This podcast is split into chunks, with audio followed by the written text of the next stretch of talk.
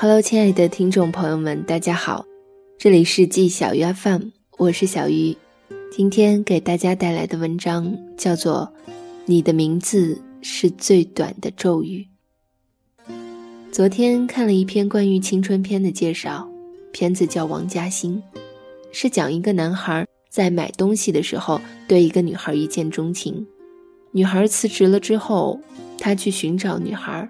却认识了很多王嘉欣，一个不是王嘉欣的，但叫王嘉欣的女孩一直陪在他身边。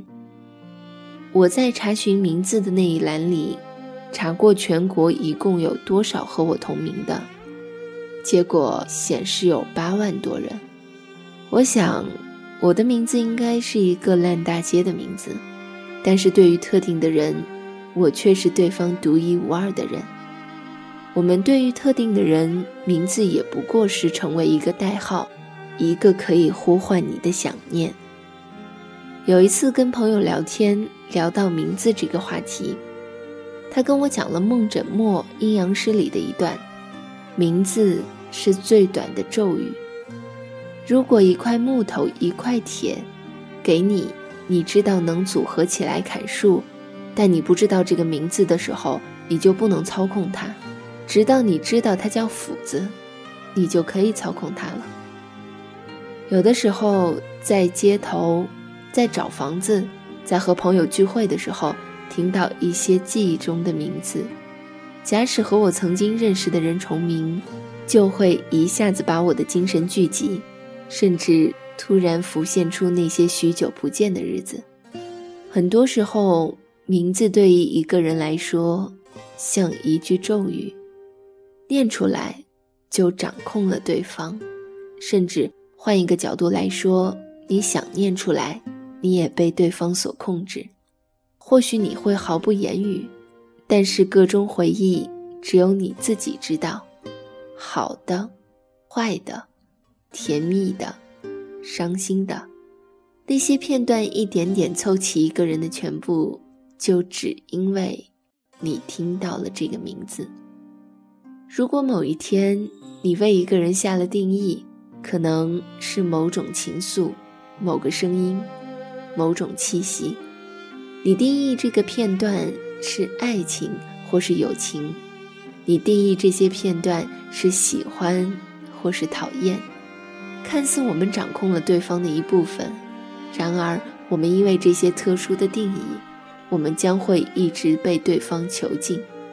直到多年，你听到这些和对方的关联，能够解除你同其的关联，或许你才能够解除魔咒。你的名字是最短的咒语。我有个朋友，我见过他在高中的时候将一个人的名字写很多遍，排列成一个心形。这些幼稚的做法让人觉得莫名的温暖。之后，他上了大学。也非常释然，因为他的心里的名字被操控的对象已经换了人。一个人的名字就是一个封锁圈，当一整颗心被名字占据，我们会感觉满满当当，因为那是咒语。对方出现在我们的生活里，对我们的生活施咒，在一起的时候，那就是唯一。万一在心上戳了一个洞，慢慢流逝。也需要好长的时间。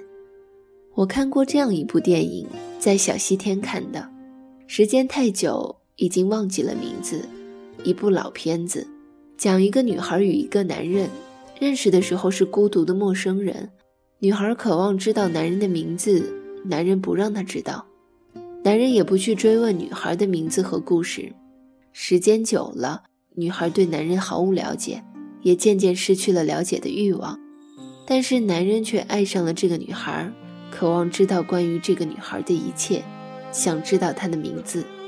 女孩却感到恐惧，两人角色互换，在巴黎的街道，男人追逐她，纠缠她，甚至成为了一个疯子。他最后在公寓里枪杀了男人。警察问他：“你知道他叫什么吗？”他说：“我不了解他，也并不知道他叫什么名字。”不知道名字，咒语自动解除，而我对你一无所知。当然，这更像一个行为艺术。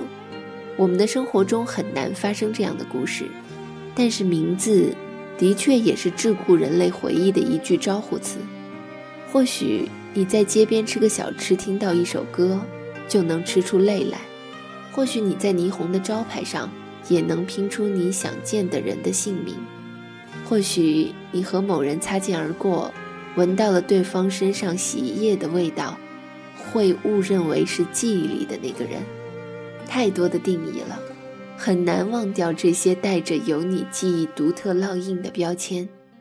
即使这些人已经永远消失在你的生活里，多年以后，你只剩下这些记忆的切片，同你的通感作伴。但是你的名字，仍然是最短的咒语，在不同的地方念出来，都能左右我的心情。我们定义的友情。亲情、爱情，即使随日子淡了，也挥之不去。我以为我会无坚不摧，谁知在听见你的名字的时候，眼泪也溃不成军。以上就是本期节目的全部内容。这里是季小鱼 FM，我是小鱼，欢迎关注我的新浪微博“小 M 小汤圆儿”和我取得联系。我们下期节目再见。